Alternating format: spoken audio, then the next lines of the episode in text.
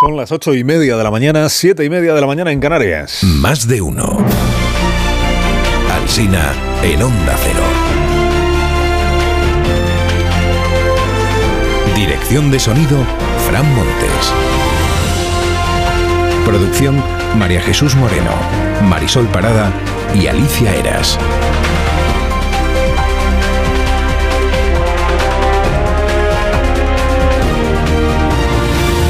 Estamos hasta las 12 y 20 minutos, como cada mañana. Estamos en cadena en Onda Cero con más de uno a partir de las 12 y 20. Sigue más de uno, pero en edición local para contarle pues lo que sucede más cerca de donde usted nos escucha, la ciudad en la que usted reside.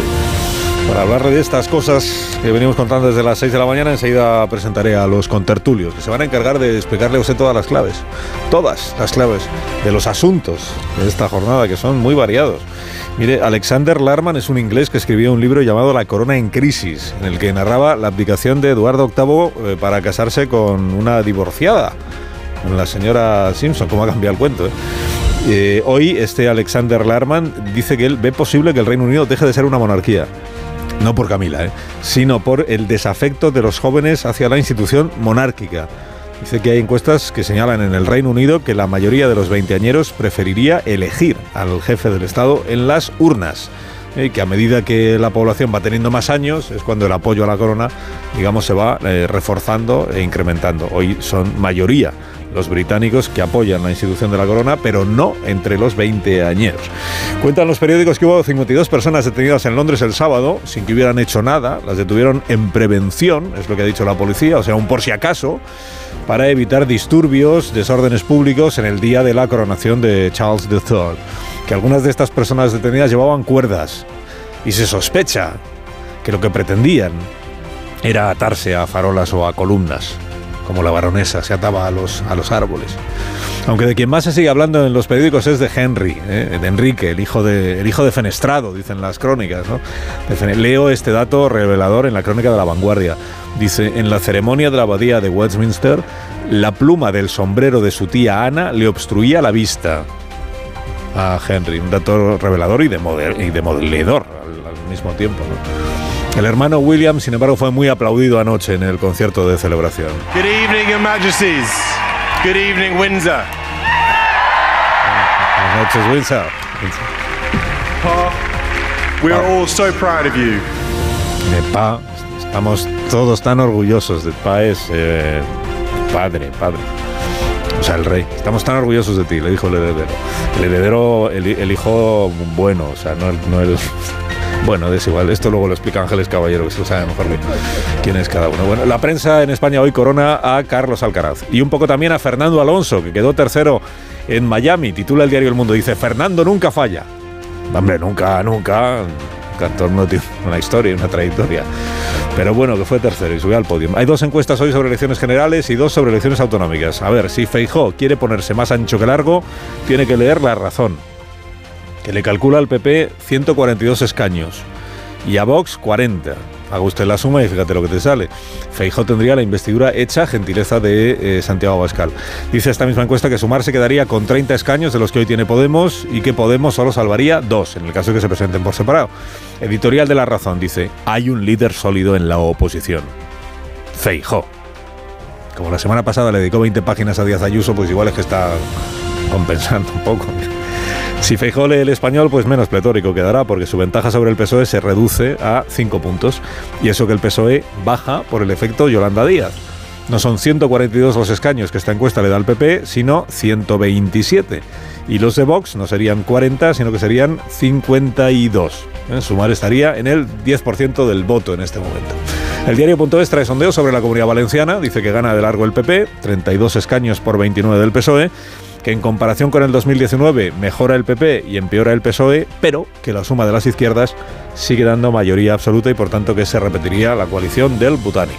El país publica una encuesta sobre autonómicas en Madrid y elige el verbo arrollar para describir lo de Díaz Ayuso. Dice Ayuso arrolla en Madrid. Cuenta que eh, tendría 69 escaños, uno por encima de la mayoría absoluta.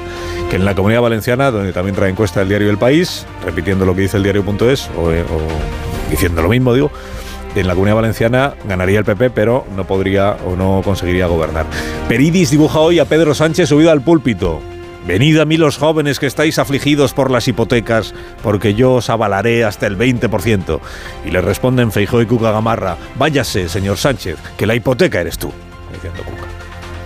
A veces cuenta que las autonomías han desechado las viviendas de la Sareb que prometió Sánchez, que la mayoría son inhabitables y están muy mal localizadas. Dice, de las 1.300 que han ofrecido a la comunidad gallega, a la Junta de Galicia, resulta que solo 5 se pueden utilizar.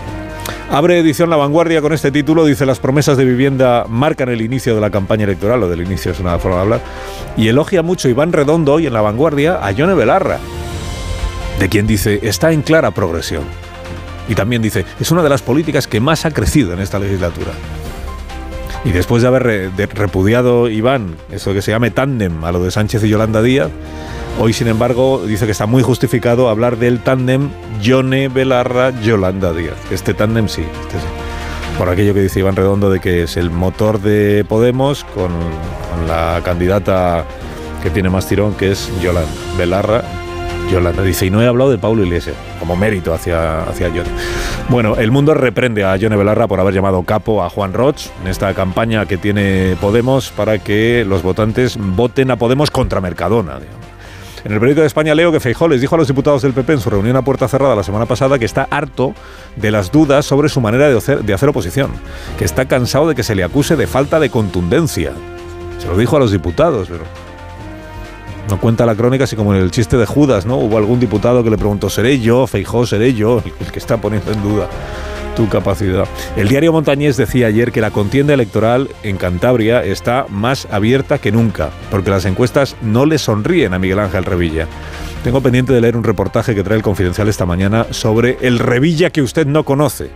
El encabezamiento promete, fíjate, el encabezamiento, dice, encerronas, acoso y luces rojas cómo Revilla le comió la tostada al bipartidismo, con trucos de pueblerino astuto, se convirtió en un personaje mediático y montó un relato de hombre campechano con verdades asilvestradas y agujeros cósmicos.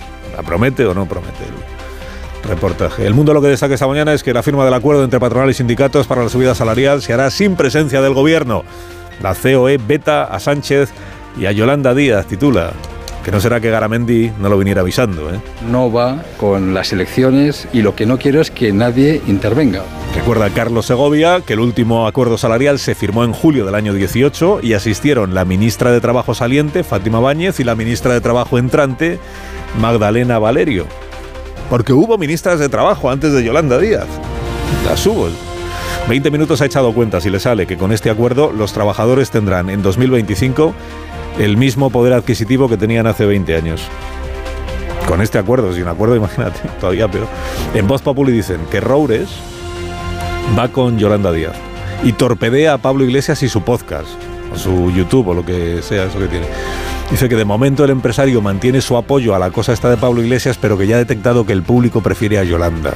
Entonces está ahí a ver cómo lo hace para para quitarle a uno el apoyo y ponérselo a la otra. En el país informan de que el gobierno va a endurecer una de las vías que existen para obtener la nacionalidad española, que es la llamada Golden Visa, quien invierte medio millón de euros en España consigue la nacionalidad. Dice la información que el 94% de quienes han usado esta vía han invertido en inmobiliario bien lo saben en Madrid, en algunos barrios de los más caros, y que eso tensiona mucho el mercado de la vivienda. Para el mundo el tema del día es la burocracia. Dice que hay 11 trámites imposibles de realizar en persona por el colapso que hay ahora mismo en, en las gestiones, que por ejemplo en Barcelona o en Madrid te dan cita para renovar el DNI para primeros del mes de junio, si vas hoy. Que conseguir un certificado de fe de vida te lleva hasta 100 días, con el consiguiente riesgo de que cuando te toque el certificado de fe de vida ya no estés vivo. En las ciudades las aceras son cada vez más grandes y cada vez están más ocupadas por patinetes, motos y terrazas. Barcelona ha decidido prohibir las bicicletas y los patinetes. Y la vanguardia editorializa, dice, hay que mejorar la convivencia, pero no todo se resuelve prohibiendo. El norte de Castilla dice hoy que los jóvenes han perdido interés en sacarse el carnet de conducir a los 18 años. Y en el diario La Rioja que entre los jóvenes se han disparado las enfermedades de transmisión sexual. O sea que ya no tienen interés ni en el carnet de conducir ni en usar el condón para evitar las enfermedades de transmisión sexual, solo en el Interrail. Y en ABC explican por fin que Ada Colau le ha exigido hablar catalán a un músico de la banda municipal que lleva 25 años tocando en la banda. Se llama Joaquín, toca el clarinete le exigen nivel C1 de catalán. Y el hombre dice, dice, si el lenguaje musical es universal, si no hace falta dominar ninguna lengua para tocar el clarinete.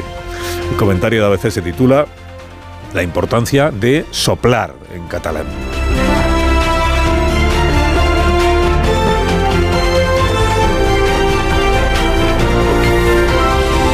Con Carlos Alsina en Onda Cero, somos más de uno.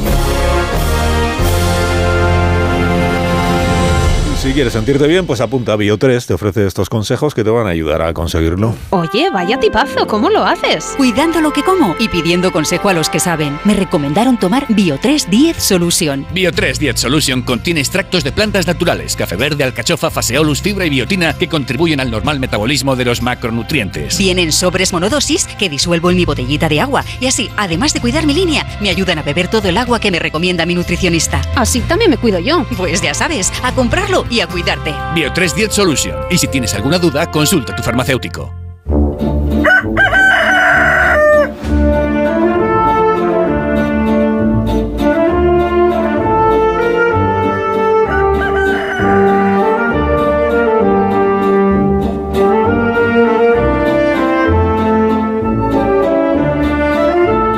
El gallo La Torre, como cada mañana, a esta misma hora. Buenos días, Rafa.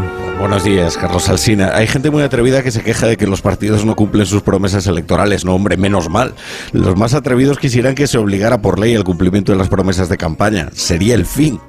Basta atender a la puja electoral que mantienen hoy los partidos y que se va elevando hasta alcanzar el punto crítico en que todo, a todo ciudadano la vida le va a salir a devolver. Mira, todavía no ha empezado siquiera la campaña y los jóvenes ya van a poder recorrer Europa a mitad de precio ligando en un Tinder público, que es todo muy social, ¿no? Eh, que también hay que echarle valor. No hay manera de encontrar cita con la administración para cualquier trámite como para fiarse de un Tinder público. Lo más grave del Interrail es que no es una promesa de campaña, es que es un acto de campaña, que es distinto. O sea que tenemos nada menos que la locomotora del Estado tirando de la caravana electoral del PSOE, que más allá de lo inmoral que resulta todo esto, lo del Interrail es un ejemplo maravilloso de lo que en España se considera ser joven y hasta cuándo se considera que uno no tiene por qué emanciparse. El umbral por debajo son los 18 años, hombre, ¿para qué vamos a derrochar en gente que no vota? Y alcanza hasta los 30 años. El país con más paro juvenil de la OCDE paga el Interrail hasta los 30 años. Mira, el drama es que a los 30 años uno no puede pagarse el Interrail, ese es el drama, y, y que puede resultar movilizador esta Concluye, La Torre, concluye. eh, concluyo que la Junta Electoral ha multado al gobierno por convertir el Consejo de Ministros en un meeting. Quizás ahora debiera multarle por convertir los mítines en un Consejo de Ministros, que parece lo mismo, pero es aún peor. Que tengas un buen día, La Torre. Te escuchamos a las 7 en La Brújula. Gracias por madrugar con nosotros. Es mi trabajo.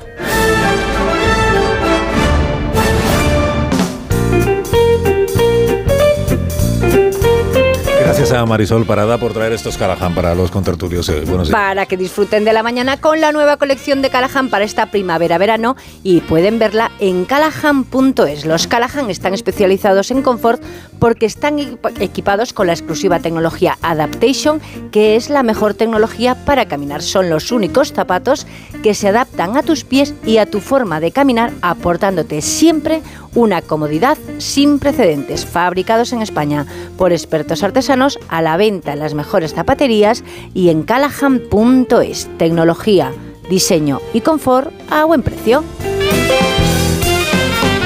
En tertulia esta mañana está Antonio Caño. Buenos días, Antonio. Hola, ¿qué tal, Carlos? ¿Cómo estás? También Ángeles, muy, muy bien, Antonio. Muchísimas gracias por, por tu interés, que Me es sincero, no como el de esto, que sí está, que no preguntan nunca.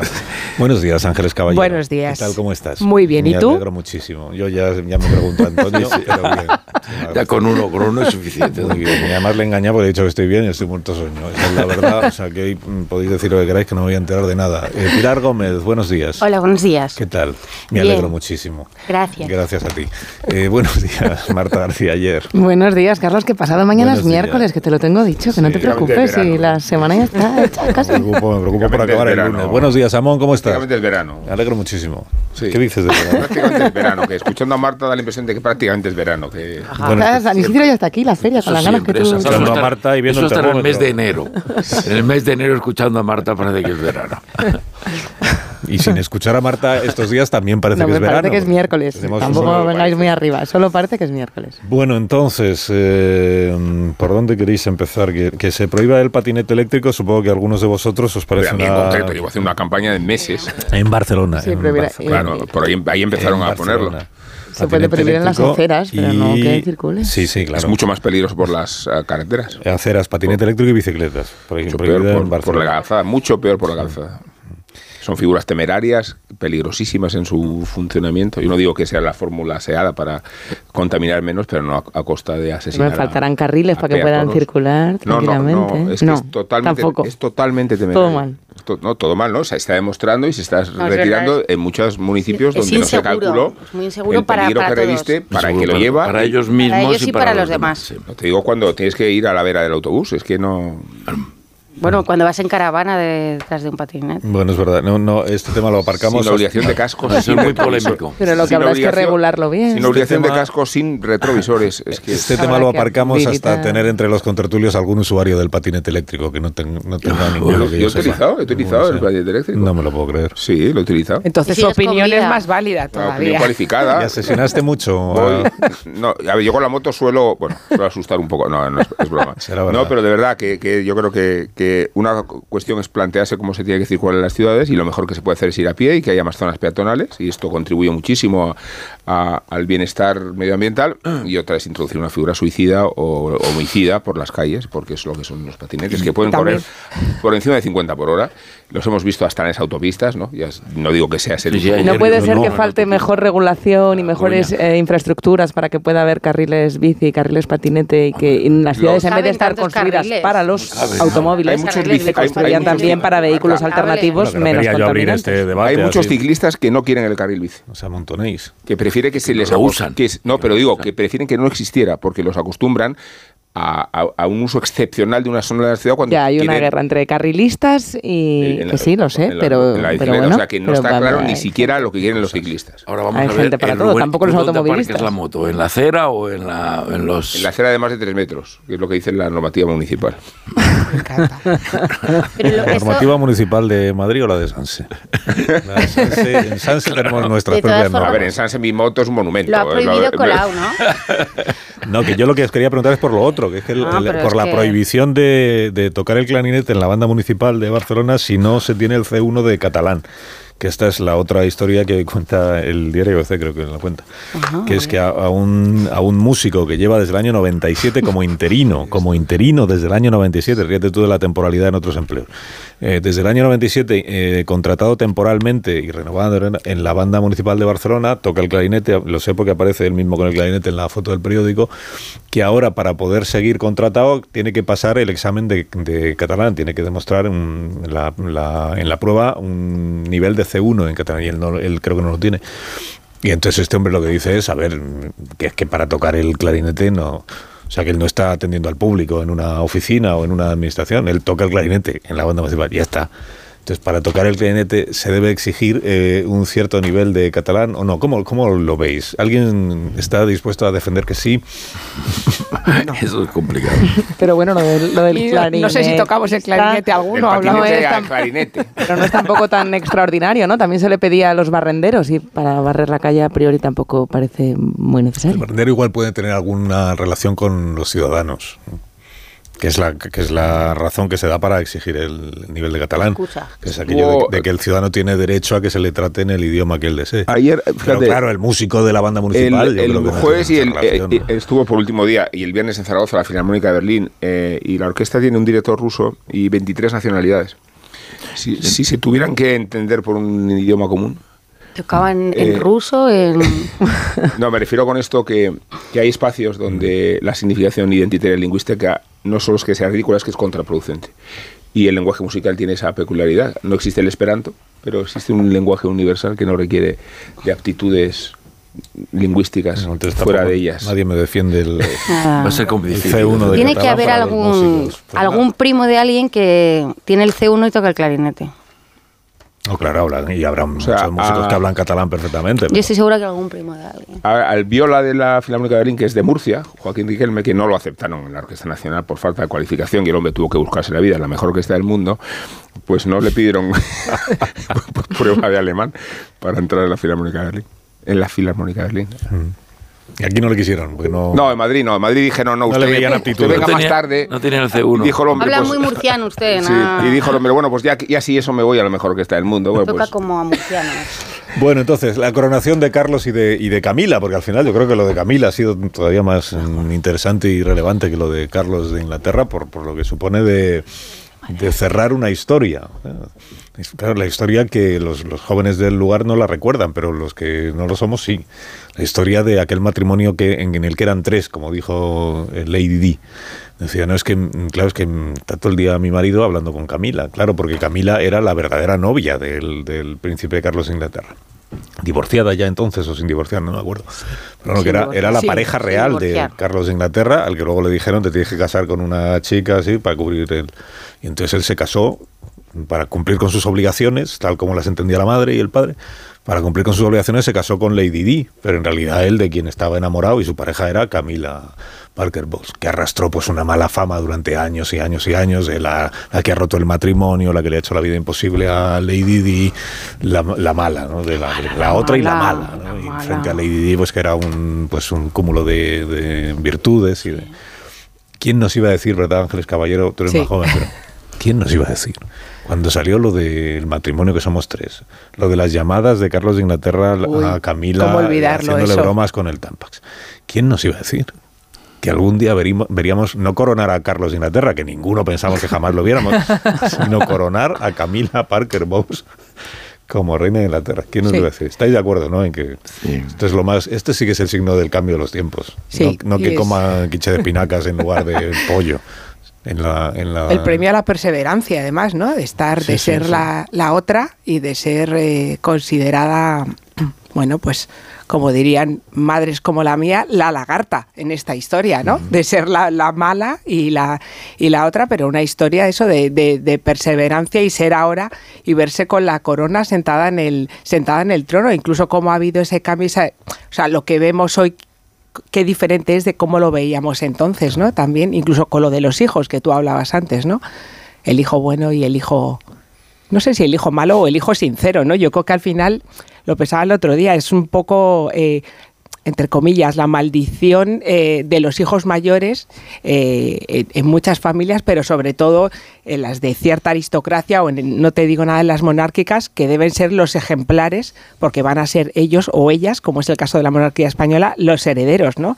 Entonces, bueno, los otros son los que se pueden permitir ser sinceros o intentar llevar una vida un poco más normal porque saben que eh, lo tienen más complicado, tiene que pasarle una desgracia al hermano o a la hermana mayor para que ellos reinen. Ahí el El- papel el de Harry y a los- tapado por una pluma. el tres hermano y a niños. los niños del Exacto. hermano ahora. ¿no?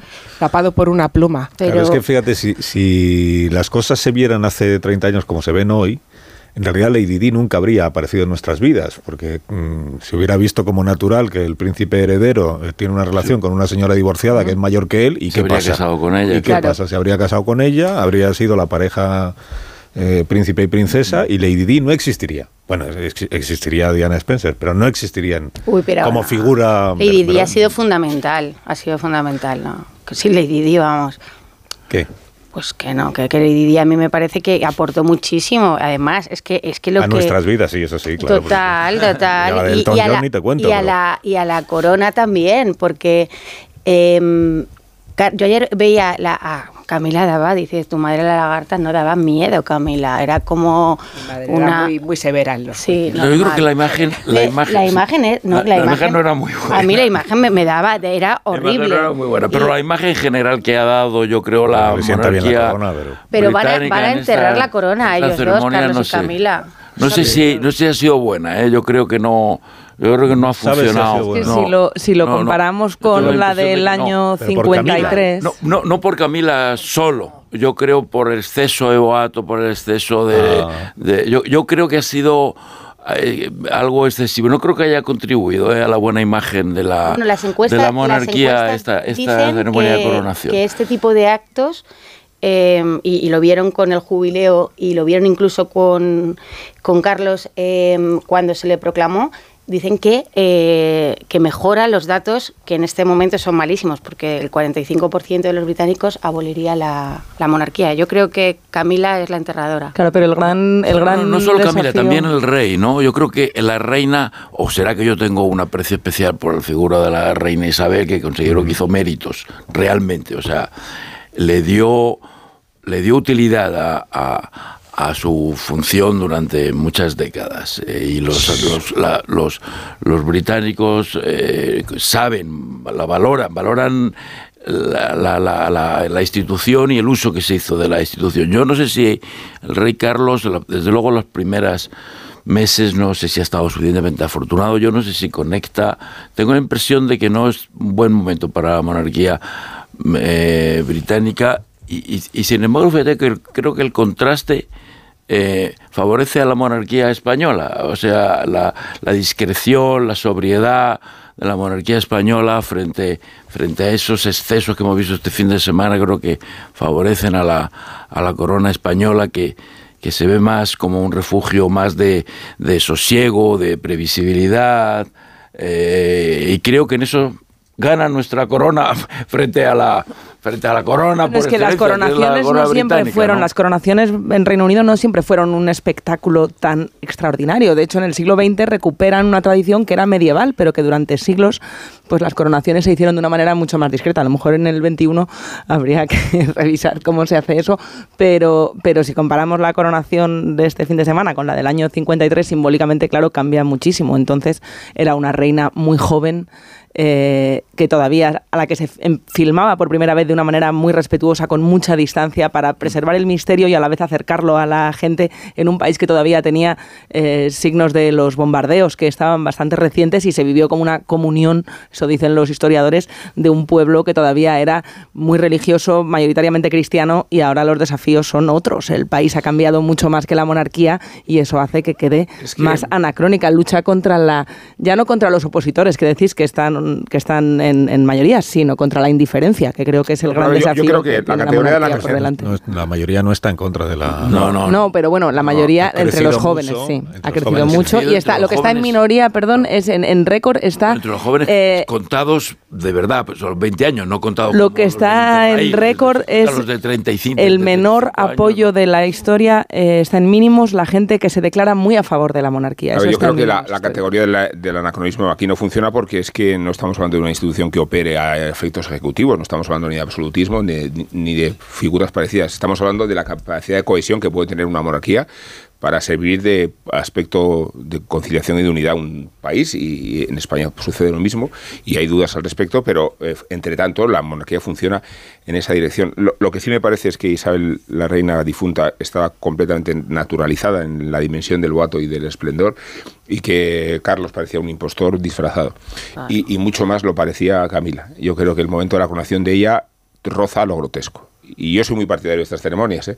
pero cuando se desenvuelven con un poco más de credibilidad. Creo No, que no ha funcionado, yo creo que no ha funcionado. Carlos parecía, le falta esa dimensión carismática y no la Estaba tiene. nervioso, cosa que nunca ya. se vio a Y su ella madre. parecía disfrazada. Totalmente. Y, y desde esa Ese es el perspectiva... prejuicio que tenéis contra Camila. Voy a hacer una pausa. No, no, porque- no. Sí, claramente. No me duelen prendas. Tenéis un prejuicio contra Total. Camila, clar- clarísimamente, ¿verdad? claro. Ahora, Seguro que la boda de Carlos y Lady Dios pareció estupendo todo. Pues sí, además de, ahora debería haber sido Guillermo y Kate y punto. Tienes que, que haber contribuido. No, no es un Guillermo y momento. Kate, hay y familiaridad Kate. Que sí, hombre, que sí. Si es Kate, es William. Los derechos los Vamos a tiene de acuerdo en cómo los llamamos. El rey, el rey actual, que es eh, Charles, que lleva toda su vida, pues claro, de heredero, Esperando. formándose Pues, para ser heredero. Y que está, eh, fíjate, con los años que llevan y sigue enamoradísimo de Camila. Y entonces esto Pues es, bonita historia de amor. Esta es una hermosa historia de amor. Es que Pues que den un paso hablado, que ya pasó por amor, eh, ya pasó por amor en esta casa real, que lo hagan de un paso hablado y hubiera dejado a su hijo que hubiera conectado Pero seguramente si es que más. ahora ya no hay que dar un paso al lado por enamorarse de una señora. Pero que no es por enamorarse, es porque ya te pilla muy tiempos, mayor, es porque te pilla muy mayor y sin carisma. Pues ma- mayor era Isabel II. pero tenía carisma, no, eh, la... Lógicamente, mayor era que su hijo. Claro. Una pausa. Nah, esto es un horror. Y ahora volvemos. Fin, mayor, mayor. Pues Biden tiene 80 años. El fin. ¿Y qué? ¿Y qué? Una pausa. Más de uno en Onda Cero. Carlos Alsina. Más de uno en Onda Cero.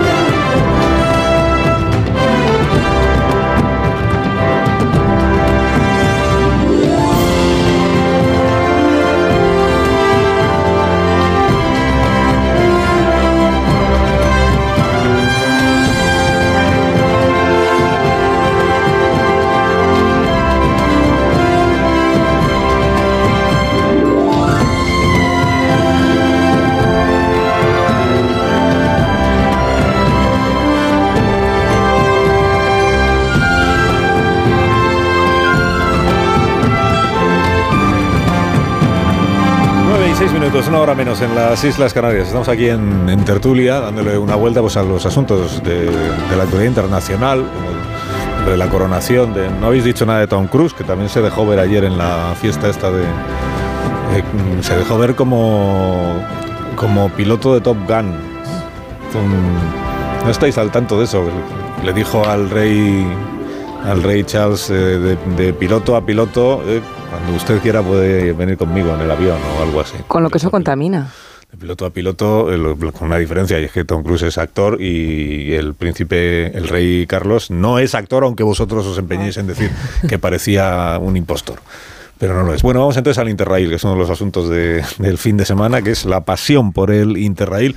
Pasión demostrada este fin de semana, mm, por ejemplo, por los eh, militantes y simpatizantes del PSOE murciano, que ¿Quién se ríe? Que asistían al mitin del presidente del gobierno este sábado. Vais a comprobar eh, el entusiasmo con el que el público se pone en pie, se viene abajo el auditorio en Murcia, en el momento en el que el presidente Sánchez pronuncia la palabra Interrail. Un descuento del 50% para que nuestros jóvenes, digo, puedan hacer el Interrail europeo y puedan viajar por toda Europa. Esto demuestra que existe en España efectivamente una pasión por el Interrail. Lo demuestra esto y lo demuestra el hecho de que el presidente también anuncia un Interrail para España, eh, por llamarlo para que se pueda viajar también por España, no solo los jóvenes, eh, también las familias que tengan más necesidades, que para que conozcan todos los pueblos, los municipios y las ciudades, hasta el último pueblo de España, dijo el presidente, y, la pasión se demuestra en que Feijó tiene prometido lo mismo, hacer un Interrail eh, a la española para que los ciudadanos tengamos, digamos, la posibilidad de utilizar el tren a menor, a menor precio. En el caso de los jóvenes, ya sabemos que el presidente no solo anuncia el Interrail español, 90% eh, de, de- de bonificación, sino que el Estado español se va a ocupar de pagar la mitad del bono de Interrail a los jóvenes hasta 35 años. Ayer decía... hasta 30, creo, Carlos. Hasta 30. Hasta 35 es las, La las de la- avales de los para avales, las viviendas. sí. Ayer, hasta 30. Ayer En decía Semper, el portavoz del PP, dice, pero ¿por qué lo vamos a tener que pagar a un a bigardo de Semper- a 28 Semper casi se lo pagan también, el 50%.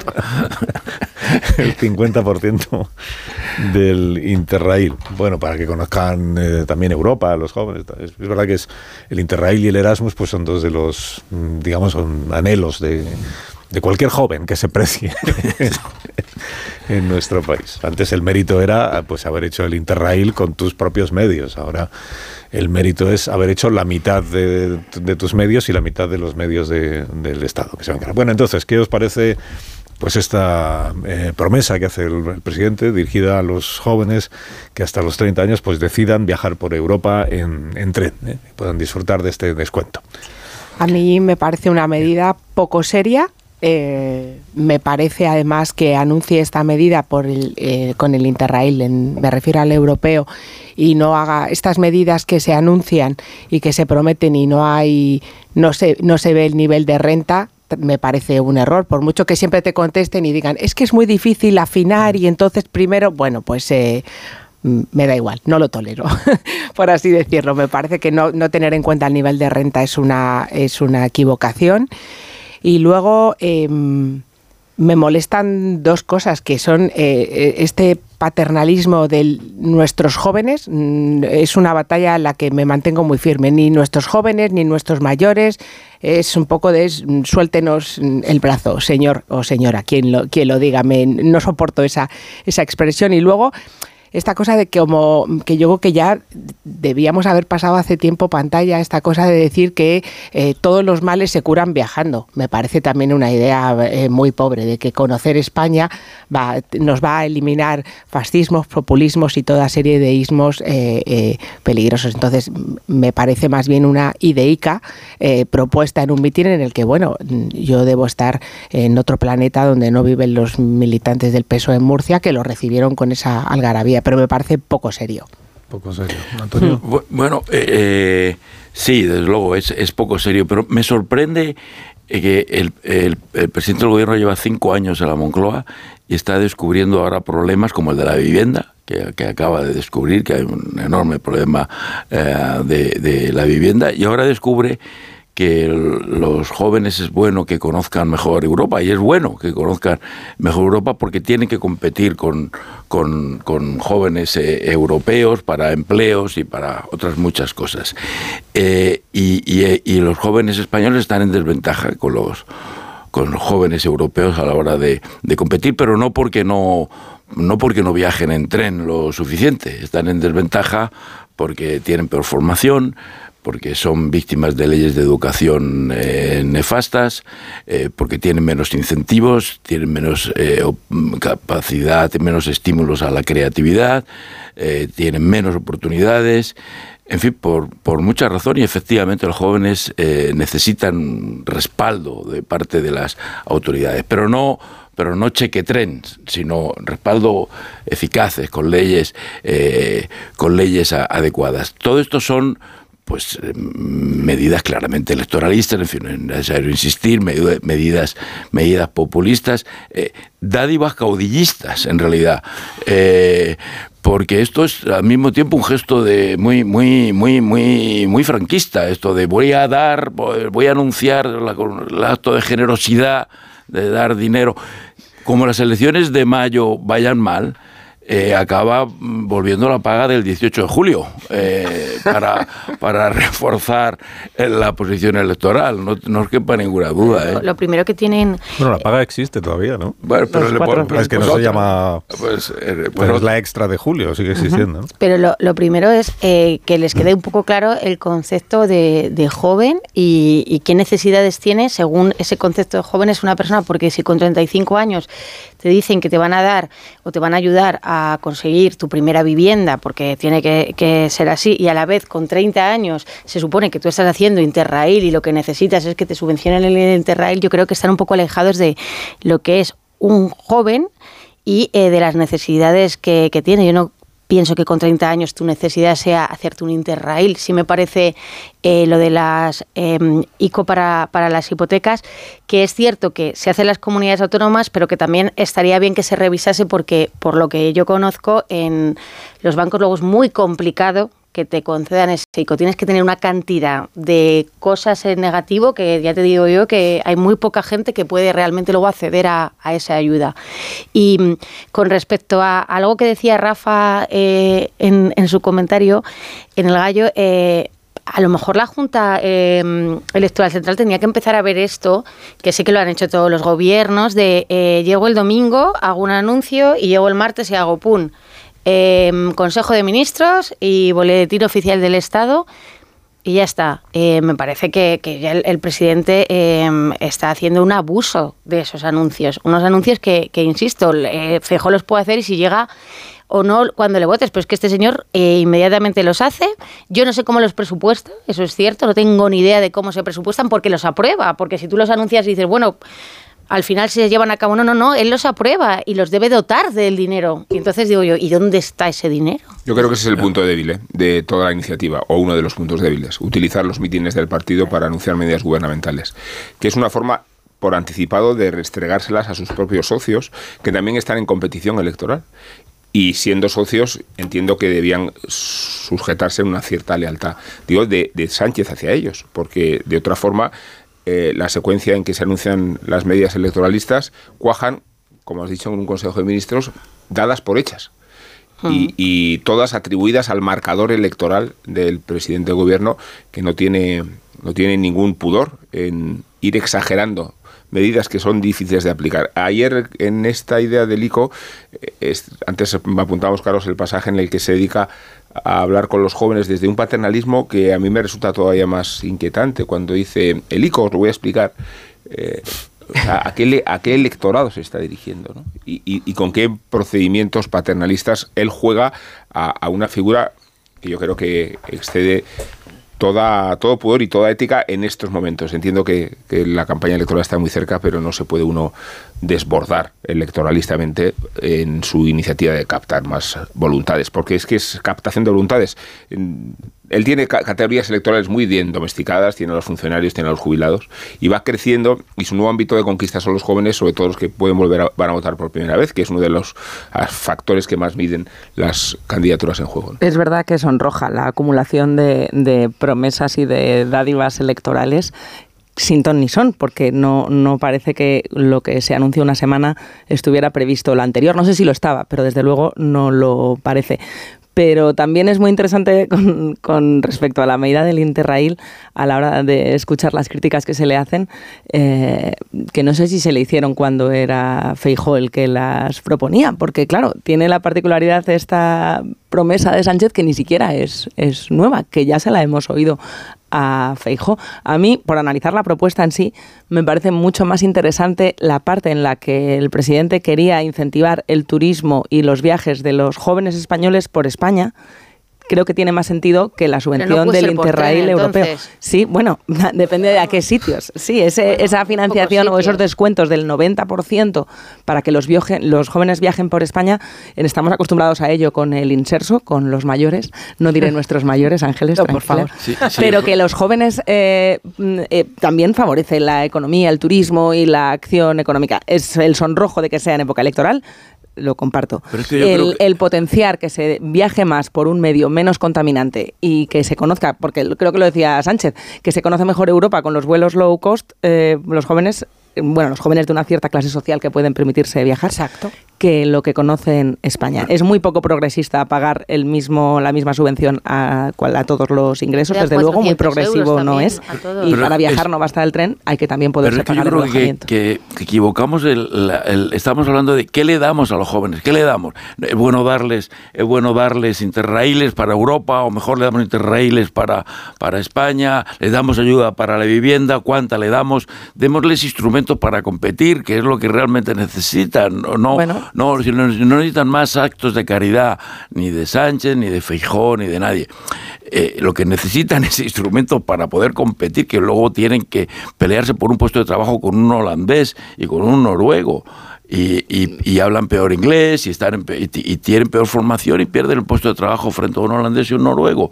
Es- y, cuando le ganen el puesto de trabajo al holandés y al noruego, ellos van a poder comprar su casa y van a poder pagar su, su billete de tren. No, más, más, es, es algo Es más. verdad, Lo que pasa pero- es que es más complicado. El camino de dar instrumentos para competir es a largo plazo, es menos brillante. Menos efectista. Es, es- claro, es- Hombre, pero ese- los es más- 1.300 es millones a la formación profesional limosna- también hemos hablado La de, ellos. más, Lo que eh. pasa es que eh, con esto no se soluciona nada, pero también es verdad que estamos acostumbrados a que todas esas subvenciones y qué le damos a los jubilados es algo que lo toleramos con mucha más cotidianidad en campaña electoral. Hombre, pero, eh, bueno, pues que nos acordemos hombre, de los no es jóvenes. a lo mejor no nos estamos acordando bien, pero No, tampoco hombre, está mal. pero los- eh, admitamos que los jubilados tienen menos capacidad de competir por Pero edad más poder no adquisitivo si comparamos con la- el riesgo de pobreza de los jóvenes en este país, en términos eh, de medias. Pero digo que los jóvenes lo que hay que es estimularlos a la competición. Tú no puedes poner el mismo plano a los pensionistas, no vas a los pensionistas a empujarles a competir para mejorar su salario.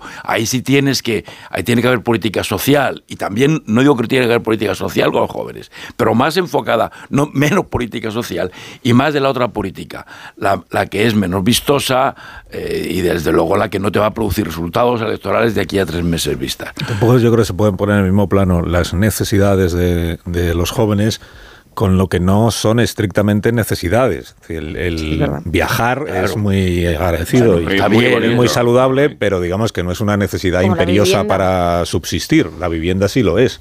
Tienes que tener un sitio, el trabajo sí que lo es, tienes una manera de ganarte la vida y tienes que tener un lugar donde vivir.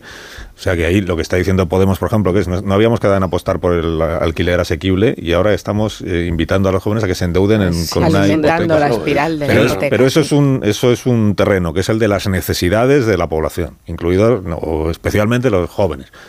Pero esto del Interrail es otra cosa, que no es una necesidad. Es, Y luego, es como eh, el bono cultural, cultural, para. Y luego- gastarte el dinero en, en Es que una- o lo que la sea. evidencia de que Sánchez todo este tiempo, eh, porque Podemos en eso sí que ha sido eh, coherente, lleva toda la legislatura apostando por eh, medidas Claro. para favorecer la vivienda, puedes estar de acuerdo o no, pero las lleva defendiendo durante toda la legislatura y el PSOE lleva toda la legislatura apartándolas en el Congreso y no debatiéndolas y de repente ahora eh, llega la, la campaña electoral y dices, bueno, ¿y este presidente eh, por qué no ha puesto en marcha ninguna de estas medidas Claro, pues no se había dado en cuenta. cuatro años? Es Yo- decir, yo entiendo la pandemia, pero después de la pandemia Nada. decir, vamos a salir más fuertes, pues con esto vamos a salir más fuertes. Que ayer Sánchez, Ayer, ayer el sábado le llamó a esto, eh, dijo, igual que en la pandemia tuvimos una emergencia sanitaria, ahora tenemos una emergencia habitacional. Ahora. Sí. Bueno, yo espero Y dices, que- ¿Cómo que ahora? Ahora Claro. sí. Yo espero que descubra en algún momento la emergencia de la sequía. Eh, Confío que a lo largo de la semana El fin de semana que viene, o el, el fin próximo fin de semana que viene toca ya que es el descubra último. algún... que está en Washington. Pero esto se le puede a, a imputar igual a Feijóo, que reacciona contraprogramando a lo que estaba escuchando Sánchez. Y en ese sentido Sánchez también le hace el programa electoral. Siempre da Rubén, pero uno está en el gobierno, otro en la No, oposición. vale, pero cuando surge el asunto de la vivienda, no tiene ningún sentido que Feijóo se lance a promover iniciativas como si la iniciativa, como si la vivienda hubiera sido un tsunami o un accidente nuclear. Eh, es un problema estructural, luego tienes que tenerlo resuelto de antemano sin esperar a lo que haga o no haga Sánchez. Y Feijóo actúa siempre eh, eh, al, al abrigo de lo que Sánchez va diciendo en lugar de a- el- el- en las condiciones de un programa que tendría que estar fijo y elaborado por sí Pero, para el ciudadano siempre tienes la ventaja de que, pues, como actúa así, no voy a votar por él. Mientras que el gobierno lo tienes ahí. Sí, y sí, te lo sé. Lo firma- hacer. Y te firma la medida. Entiendo la te firma diferencia la ley. y me desconcierta que Feijóo, eh, en lugar de un programa más aqu- aquilatado y definido, dependa de lo que va haciendo Es que Fe- eh, yo Sánchez. Y después, eh, el turismo tenía que haber sido una cuestión también estructural y gestionada, como se hizo en algunos países después de la pandemia, para estimular el, el tráfico interior, por así decirlo. En Italia se establecieron medidas, recordad, de ayuda para que hubiera un premio al turismo doméstico. Se pagaron 500 euros y no se hacían estas discriminaciones. Aquí se hizo por comunidades de- de- autónomas. Algunas comunidades sí cada hicieron esos aire. bonos así. Cada su aire. En Alemania sucede igual. Eh, tú puedes estimular el turismo doméstico y siendo el turismo uno de los recursos que tiene el país, pues convertir el periodo estival en la oportunidad para hacerlo. Pero, Pero- no, no en el contexto de una aluvión de ocurrencias En, electorales. en el caso del, del PP, eh, yo creo que desde que llegó Feijóo ahora, eh, esto de si el efecto Feijóo eh, perdura o no, depende de la encuesta que mires hoy, pues hay un efecto Feijóo arrollador o hay un efecto Feijóo que, se ha parado. Feijóo a, su grupo le, trasladó a los suyos que están en 137.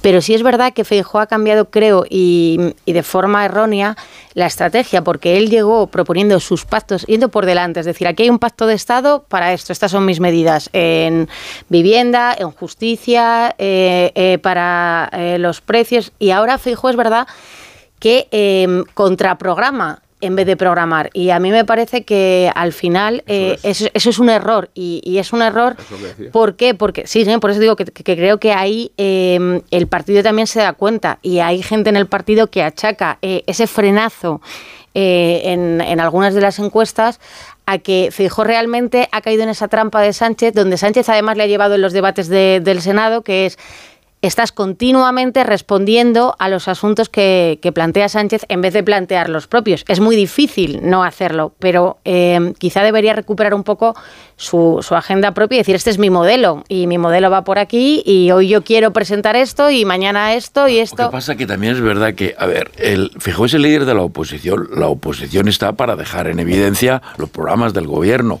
No es muy difícil que una iniciativa del gobierno no merezca una réplica del partido de la Sí, una oposición. réplica, De ahí sí, a no tener un programa Una alternativo. réplica y decir, mire, eso no se soluciona así, se soluciona de esta otra manera. Otra entre cosa medias que la- alguna la propuesta. resuelva sea- Estoy Lo que pasa es que falta la segunda la parte. adecuada o Estáis no. siendo un poco injustos con Feijóo porque precisamente hoy estamos hablando de dos medidas que lanza Sánchez y que en realidad ya las había propuesto Feijóo. Sí, pero dos medidas que, que criticamos Bueno. por, por su incoherencia. Hablamos de dejora- de derogaciones Genova. Claro, y esta dice- idea de ir Dice derogando todo- al rebufo de Sánchez. A ver, lo del Interrail español lo propuso Feijóo en enero. Lo que pasa es que ninguno le dimos la, la menor importancia, pero lo propuso En Fitur. en Pues enero. mal, entonces. No, No, propuso, no, no, propuso lo de pagarle la mitad del Interrail europeo a los jóvenes. Eso es verdad que esto es de Sánchez.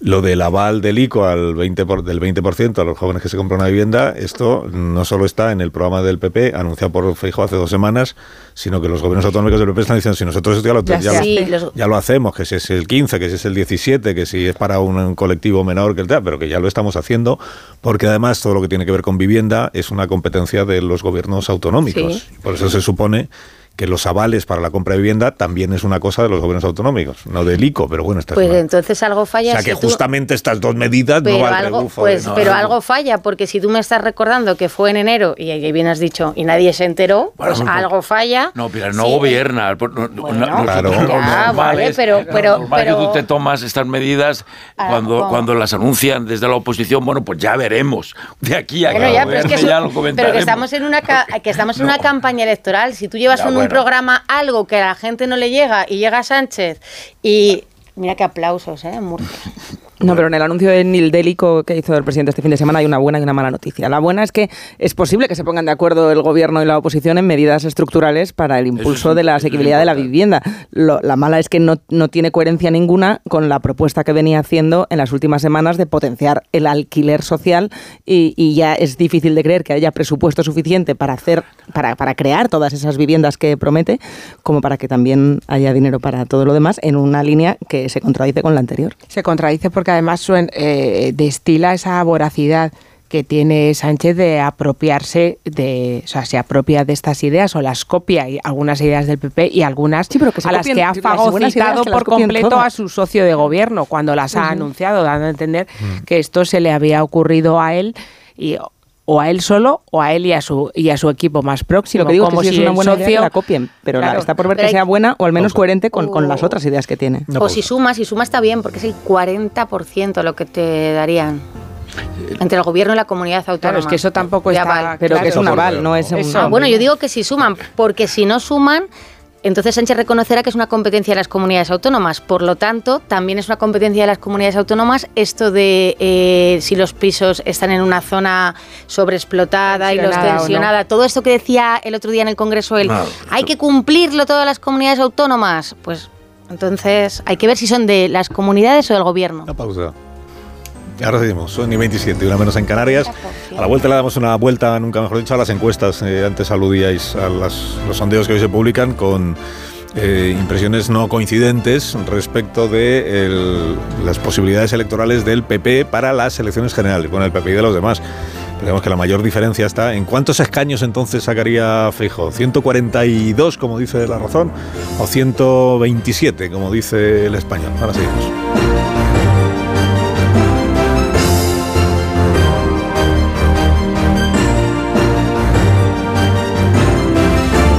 De uno. Onda Cero. Carlos Alsina.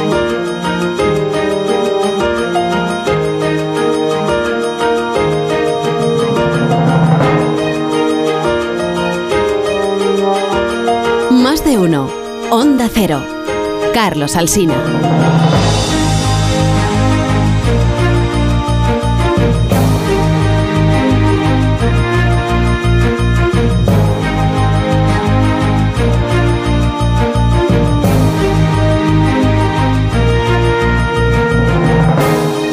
Cinco minutos serán las 10 de la mañana, una hora menos en las Islas Canarias. Estamos con Pilar Gómez, Ángeles Caballero, Antonio Caño, Amón y García ayer, dándole una vuelta pues, a, los, asuntos de, la mañana. Antes alguno de vosotros hablaba de las, mencionaba las encuestas. Las encuestas que son unas cuantas como ocurre los lunes. A ver, de elecciones generales, que son las que no hay, elecciones generales serán en diciembre, eh, La Razón y El Español, la encuesta de sociométrica y de NC Report, con resultados bastante dispares, porque dice eh, La Razón que el PP estaría en el 33% del voto, para el Español está en el 25%, en una notable diferencia. Esto en escaños se traduce en que según la encuesta de La Razón, el PP estaría en 142 eh, diputados, mientras que para la encuesta del español está en 127. 127 a 142, pues hay una distancia, claro. Según la razón, Vox estaría en 40-42, según, la, eh, según español estaría en 52 el partido Vox. En ambas encuestas, si hacemos la suma del PP más Vox, que no sé si se debe hacer, porque luego Feijóo dice que él quiere gobernar en minoría, pero claro, alguien tendrá que investirle. Eh, si hacemos la suma del PP y Vox, pues sí tendría los números necesarios para poder ser presidente de gobierno.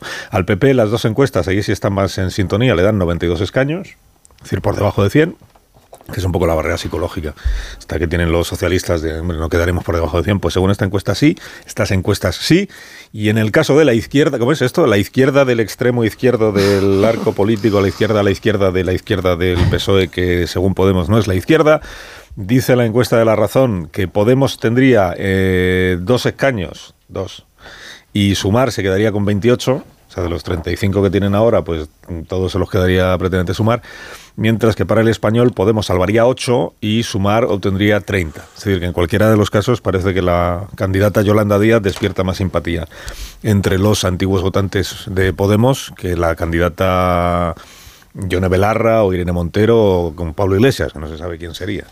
Pero que Sumar tiene eh, más tirón en este momento, cosa que tampoco sorprenderá, tiene más tirón que la candidatura o posible candidatura de Podemos. Y luego de elecciones autonómicas, eh, Comunidad Valenciana, una encuesta en el país y en el diario.es que dice que el PP gana claramente las elecciones con el 30-31% del voto, pero que la suma de PSOE, Compromís y Unidos Podemos le da para repetir el gobierno de coalición a Chimo Puig. Y la de la Comunidad de Madrid, que el PP está en la mayoría absoluta. Lo dice la encuesta del diario El País. Lo vienen diciendo las encuestas de otros medios, pero también el diario El País. La mayoría absoluta en Madrid está en 68 diputados, al PP le da 69, al PSOE le daría 27 por delante de Más Madrid, que tendría 26. O sea, habría un, un sorpaso en la segunda posición. Eh, Antes decíamos que Juan Lobato en estas elecciones pues está como el Atleti en la Liga de Primera División. Digo, Segundo. Está, peleando Segundo por, por la encima segunda del Madrid. Peleando por la segunda Segundo plaza. por encima del Madrid. Ya, pero es que las elecciones aún no han sido. Entonces, está peleando por la segunda plaza, eh, dando por perdida la primera. O sea, en, en ningún caso se plantea. Pero porque la liga se ha hecho corta. ganar- ganarle, ganarle a Díaz Ayuso. Cuatro jornadas más y estaba hecho, ¿eh? Las elecciones autonómicas. Bueno, ¿algún comentario queréis hacer sobre los números que apuntan las encuestas? ¿Algún dato que os llame la atención, que os, que os sorprenda o no? Un comentario sobre el- lo de Yolanda Díaz que no me sorprende porque es la campaña de promoción más larga que he conocido en la historia desde el gobierno. Llevamos más de un año hablando de Yolanda Díaz, de ella, no de lo que hace en el gobierno, sino de ella, de sus planes, de sus posibilidades, de, que va a ser candidata, si no va a ser candidata, de sumar. eh, mm, muchísimo más tiempo lo hemos dedicado todos en, en este, no sé si error, pero en fin, en esta circunstancia hemos, hemos caído todos, que llevamos más de un año hablando de Yolanda Díaz, de sus virtudes, a veces de sus defectos, pero en todo caso me parece una campaña de promoción eh, enorme, eh, larguísima, hecha desde el gobierno, con todos los recursos que, que da el gobierno, creo yo que con la ayuda de la Moncloa, eh, y, y, en fin, por tanto, mm, los resultados que ofrecen las encuestas, teniendo en cuenta estas circunstancias, pues no son tan no son tan tan tan positivos para, para ella. Y solo de forma general, mm, yo creo que, que, todos esos mm, dádivas de las que hablábamos antes no, no, no van a funcionar electoralmente. Me parece que es demasiado eh, grosero, que dicho de forma castiza, que se ve, se ve mucho el pelo en las intenciones de que tienen esas esas medidas y que creo que no van a funcionar electoralmente. Me, me llama la atención que es, eh, en las encuestas sí que coinciden en esos 92 diputados para el Partido Socialista que el propio Sánchez asume parece como normales. No, no vemos titulares ni vemos a nadie de alarma en el PSOE. Son 92 diputados y en el mejor de los casos 100 hemos visto. Esto históricamente en el Partido Socialista era no debacle, sino bueno, eh, acordaros de, de Rubalcaba, del propio Sánchez, que, que tuvo este resultado hace unos años y era un muy mal resultado. Y es que eh, hablábamos de si el, PSOE en Madrid aspiraba a recuperar la segunda eh, posición. Es que eh, Sánchez aspira a gobernar con esa segunda posición. Es decir, no ves en ningún momento que haya u- una intención de, de decir, bueno, qué mal resultado gobernando y 92, que es lo que te dicen mucha gente en el PSOE, no los sanchistas, pero sí te dicen, hombre, es que viniendo de un gobierno 92 diputados, eh, es un muy mal resultado. Por- quiero decir que Sánchez ya sale directamente a sumar, no a ganar. Sánchez sale a decir, esto que tengo de Yolanda de Podemos, más un poquito de RC, más un poquito de Bildu, más eh, a ver qué saca Revilla, más a ver si Coalición Canaria tengo suerte también pacto ahora.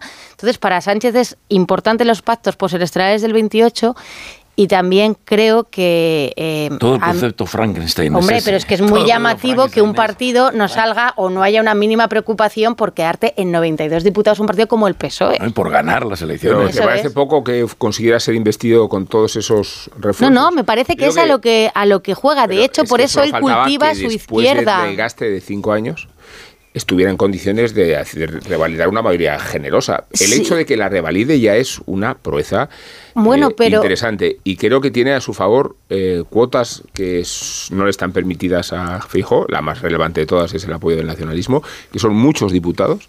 Y luego tiene, eh, tiene como motor, el- creo que tiene el empleo, tiene la economía. Y, y creo que tiene eh, más músculo del que yo nunca hubiera pensado, Carlos. Estoy. No he hecho nada. No, no, pero es que te. te- No, yo podía haber dicho, ya te lo dije, pero Ya. yo no lo he Sí, dicho. porque, porque enterró a Sánchez hace tiempo. Vale, hombre. yo- Hombre, la, la- la temporada pasada. Pero sí, eh, bueno, pues aquí se entera todo el mundo. eh, Qué bien. em- empezando por eh, Tú lo Primo Rivera, pues punto, yo. Pues, una exhumación, a Primo Rivera cinco veces se le ha, se le ha sacado. ¿no? Claro, pues yo saco a. Sánchez. Saco a Sánchez de su. Y en campaña, muy Lo, bien. enter- lo enterrarás antes de que acabe la temporada. Lo enterró en Lo Andalucía. volverás a enterrar antes de que acabe la temporada. Sí, pero que Lo le veo en con, con una fortaleza. Eh, antes he mencionado dos categorías electorales que tiene muy bien acomodadas, que son muy representativas, y me refiero funcionarios y jubilados. Cuidado los jóvenes que se inician el voto, más los que tiene bastante ¿Pero por qué da por hecho que funcionarios y jubilados los tiene ganados? Porque el incremento de un 8,5% eh, ayuda a pensar No lo que... creo. Ah, no. Bueno, los jubilados No, no, eh, sí que se ha pensar notado. que eh. por qué me voy a cambiar de presidente con lo bien que me va este. No lo creo. Antes de las, yo- yo- antes de las generales, yo sé que os nos gusta que- mucho anticipar los siguientes. No, que nos gusta mucho anticipar lo que va a pasar, pero ya puestos a anticipar, anticipemos lo que tenemos más cerquita, las elecciones del, del 28, que hay encuestas también interesantes. Nos acusan de centrarnos mucho en Madrid, pero por ejemplo Valencia me parece muy significativo lo que se juega ahí del- de, la, la primera cita con las urnas en la que se va a consumar la desintegración de ciudadanos de facto y ver cuánto se desintegra Podemos.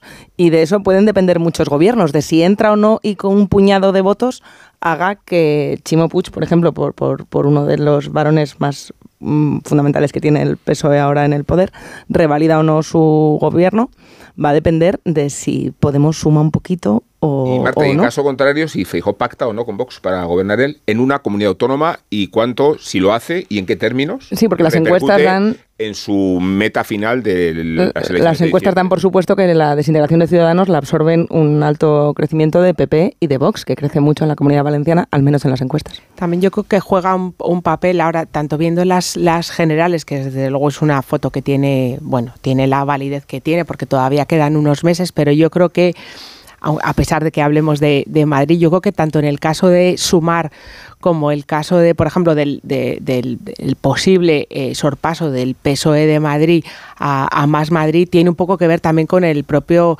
efecto novedad. Yo creo que, a pesar de que conozcamos mucho a Yolanda Díaz y sepamos mucho de ella, yo creo que... eh, la imagen que tiene incluso la propia hoja de servicios acumulada es muy diferente a la que puede tener la parte de Unidas Podemos, que se ha visto muy desgastada por por temas sobre la, como la ley del sí es sí, etcétera, ¿no?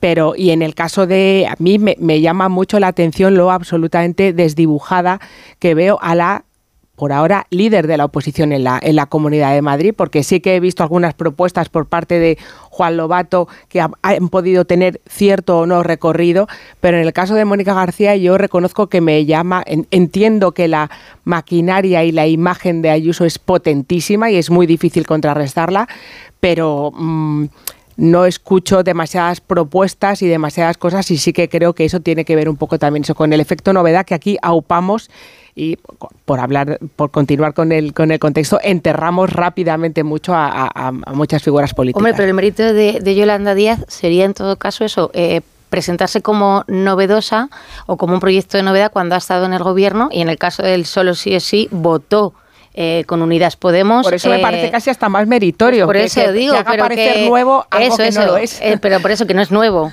Eso es lo. Bueno, veremos a ver qué hay. A ver, a ver si es verdad que, que- que esto se lo han tragado los ciudadanos. ¿eh? Yo tengo bastante más. Este país suele votar bastante bien. ¿eh? Eso de que porque le subo el sueldo a los funcionarios y doy un, 8, un aumento del 8% a los pensionistas, yo no lo creo. Creo que el- la gente da por muy bien recibido lo que me dan. Pero eso no significa que voy a votar por ti. Yo, yo no lo creo. ¿eh? Que, eh, y, y la cosa es que la gente se traga, se olvida de Yolanda Díaz, no sabe quién es, no, eh, no sabe que votó por él. Antonio, por él. ¿cu- ¿cuánto, no, cuánto no, no dirías lo que creo, tiene amortiza- Yo te digo, ha- hay una coalición que se ha convertido en orgánica, es la relación del PSOE con Bildu. A mí, a mí me escandaliza.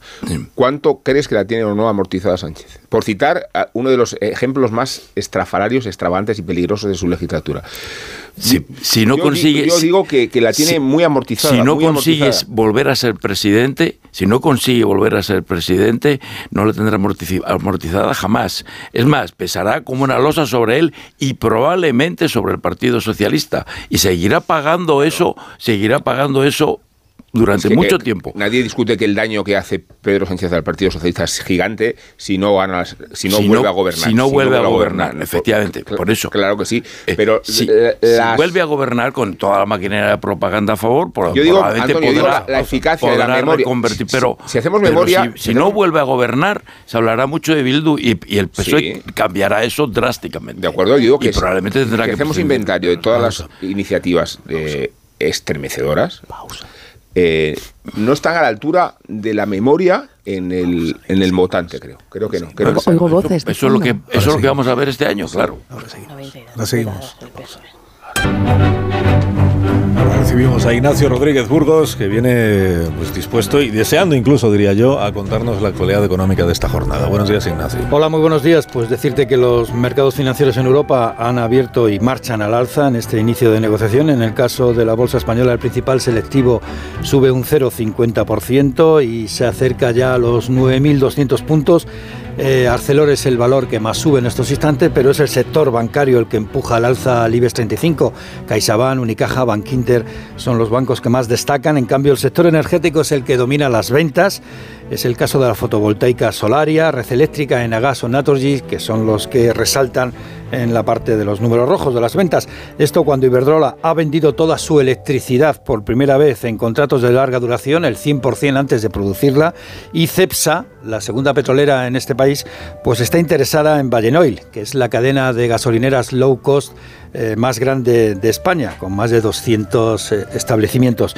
Esto cuando hoy, eh, dentro de media hora, Pedro Sánchez se reunirá con las principales organizaciones y empresas del sector de la construcción para hablar de la vivienda y el PP recuerda que la idea de avalar el crédito para la entrada de la compra de un piso pues ya es una idea suya y que ya está en marcha en bastantes comunidades autónomas y estamos de lleno en campaña electoral. Quizá por eso la patronal COE no quiere que en el acuerdo salarial con los sindicatos aparezca nadie del gobierno. Recordemos este acuerdo, 4% de subida este año y 3% para los dos próximos y no hay retroactividad ninguna para el 2022. La directiva de la COE se reúne ahora mismo para analizar y en su caso ratificar el preacuerdo. Con todo esto el poder adquisitivo de los españoles se recupera, recuperamos el nivel que había antes de la gran recesión, es decir, más o menos recuperamos el nivel de hace unos 20 años. 20 años. Recuperamos, no es que mejoremos. Volvemos a estar como hace 20 años. Sí, sí. Date cuenta que la, la OCDE dijo la semana pasada, no, hace 15 días, que España fue el país de la OCDE que más bajó el salario real, un 5,5%, datos que después también avaló otro estudio de Intermon Oxfam. Tengas un buen día, Ignacio. Hasta ahora. Y muchísimas gracias eh, por tu presencia siempre en este programa. ¿Quieres indultar a alguien esta mañana, Amón? Mira, Carlos, más que ministros, Pedro Sánchez lo que tiene son fusibles. Los va recambiando para conservar su propia luz y los sacrifica después de haberlos amortizado. Los vampiriza, los desnutre. Ya se ha cargado 19, pero la lista, esto apuntaba una noticia de Pilar Gómez ayer, puede incorporar nuevos casos. Por ejemplo, Félix Bolaños, cuya convalecencia hospitalaria cuenta de unas piedras vasiculares es una hermosa alegoría de su convalecencia política. Quiere decirse y se dice que Bolaños está en cuarentena y que ha perdido el favor de Moncloa, no por deméritos específicos, que los ha habido, sino porque esta clase de ministros costaleros se terminan carbonizando. Tendrá que buscarse Sánchez un nuevo machaca, un subalterno más idóneo, para afrontar la recta electoral, toda vez que Bolaños no gestionó bien el cordón sanitario del 2 de mayo, no ha negociado con acierto la renovación del CGPJ y le resulta antipático a los varones territoriales. Tampoco es un ministro popular ni particularmente apreciado. La última encuesta de Tezanos le concedía una nota del 4,1, mucho menos que Margarita Robles, compañera de Consejo de Ministros y enemiga de Bolaños al mismo tiempo, como pudo observarse cuando se lo quitó de encima antes de subir al palco del desfile madrileño. Deseamos desde estos micrófonos una pronta recuperación a Bolaños, pero también queremos que las piedras de su vesícula somatizan y simbolizan el final de su posición influyente y lo convierten en una nueva cabeza del martirologio sanchista. Desde estos micrófonos, Carlos, muy antiguo. Muy antiguos. Muy antiguo, ¿verdad? Sí, sí. Y entonces a- a- ahora has matado a Bolaños, eh, políticamente, ¿no? Políticamente. Resucitado a Pedro. Yo me dejo guiar por Pilar. Resucitado a Pedro. Así vamos. Se ha enterrado a Félix. Así vamos. No te preocupes, que, ¿Qué, qué? que todo se remonta. Ahí está el presidente, con 92 Pues sí, escaños y aplaudiendo en Murcia. Podías volver a poner ese aplauso, es que estoy consternada. Pues no tengo tiempo. Qué pena. Eh, Ni ganas tampoco, ¿no? Pena. No, porque está aquí Marisol Parada, que quiere regalaros unos Callahan para que abandonéis de una vez las instalaciones. Pues mira, para que salgan a pasear y descubran otros Callahan, estos de primavera. Mira, unos bonitos que te traigo, amarillos.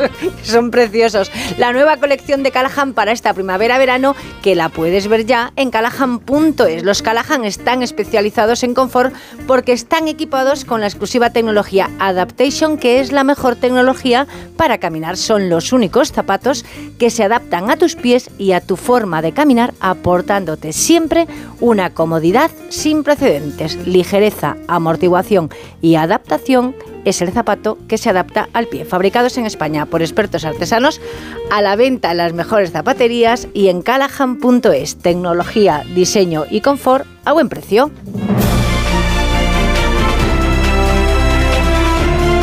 Tengáis un día fantástico. Adiós, Ángeles Caballero. Adiós. Hasta el próximo día. Adiós, Pilar Gómez. Adiós. Tengas un buen día. Adiós, Antonio Caño. Adiós, hasta la próxima. Hasta el próximo día. Y hasta mañana, Marta García ayer. Adiós, Marta. Y a Adiós, Rubén adiós. Amón. Adiós, Amón. Desde estos micrófonos te deseamos que tengas un día espléndido. Y a ti también, Carlos, ¿por qué no? Muchísimas gracias. En No, reciprocidad. Yo me quedo un rato aquí. Siempre. Hasta las 12 y 20 minutos. Ahora llegan las noticias de esta hora.